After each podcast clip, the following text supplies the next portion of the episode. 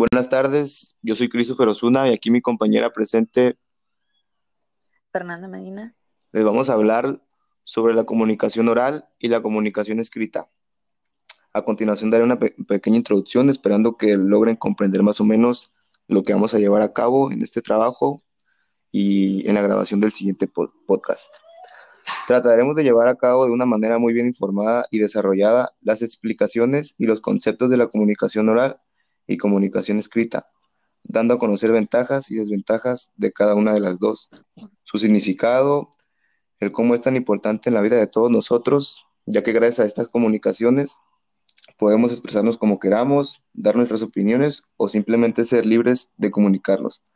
Por eso creemos que son temas de vital importancia, ya que son bastante indispensables en nuestra vida para desarrollarnos a nivel académico, a nivel profesional y lograr dar un buen ejemplo. A continuación, mi compañera Fernanda va a decirnos qué es la comunicación escrita, algunas ventajas y muy buena información.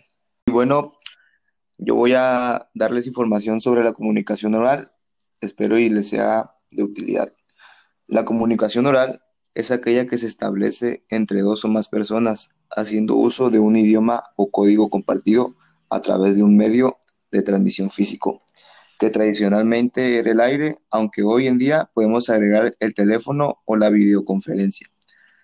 La comunicación oral nos permite transmitir a las personas con las que hablamos información, ideas, sentimientos, emociones, creencias, opiniones, actitudes, etc. Para realizar la comunicación oral nos valemos de la voz para reproducir los sonidos de la lengua, formar palabras y elaborar mensajes que contengan la información que queremos transmitir a nuestro interlocutor. Para que la comunicación oral tenga lugar, debe haber al menos dos personas involucradas que realicen alternativamente el papel de emisor, que este es el que entrega la información, y el receptor, que es el que la recibe. La información transmitida se conoce como mensaje. Este mensaje es elaborado de acuerdo a un sistema de sonidos lingüísticos correspondientes a un código o idioma. La transmisión del mensaje se realiza a través de un medio físico que puede ser el aire, pero también puede ser algún dispositivo de telecomunicaciones como un teléfono o una computadora. El proceso de comunicación oral, a su vez, está enmarcado dentro de un contexto que puede incidir sobre el sentido o significado del mensaje, el lugar, la situación, la circunstancia y en que, este, en que está entregado. Vean a coincidir la forma en que esté recibido e interpretado. Un ejemplo de comunicación oral es cotidianamente una conversación, una charla, una conferencia, un discurso, una entrevista, una clase magistral, un debate. Son situaciones de comunicación oral bastante comunes. La comunicación escrita es aquella que se establece a través de las palabras o de cualquier otro código escrito. El emisor y el receptor deben compartir el conocimiento de ese código en cuestión para que la comu- comunicación sea efectiva. En esta clase de comunicación el emisor escribe mientras el receptor lee. Siempre como canal habrá un dispositivo físico que pueda ser un papel o la pantalla de una computadora o incluso una pared. Las ventajas que presenta pueden ser las siguientes. La primera es que podemos revisar y corregir el documento antes de enviarlo, pudiendo aportar mayor claridad y precisión. La segunda es permanente, ya que queda en constancia a sí misma. Eh, la tercera llega con mayor facilidad a un amplio número de receptores con el mínimo, mínimo esfuerzo. La cuarta tiene una permane- permanencia, la información se puede volver a usar.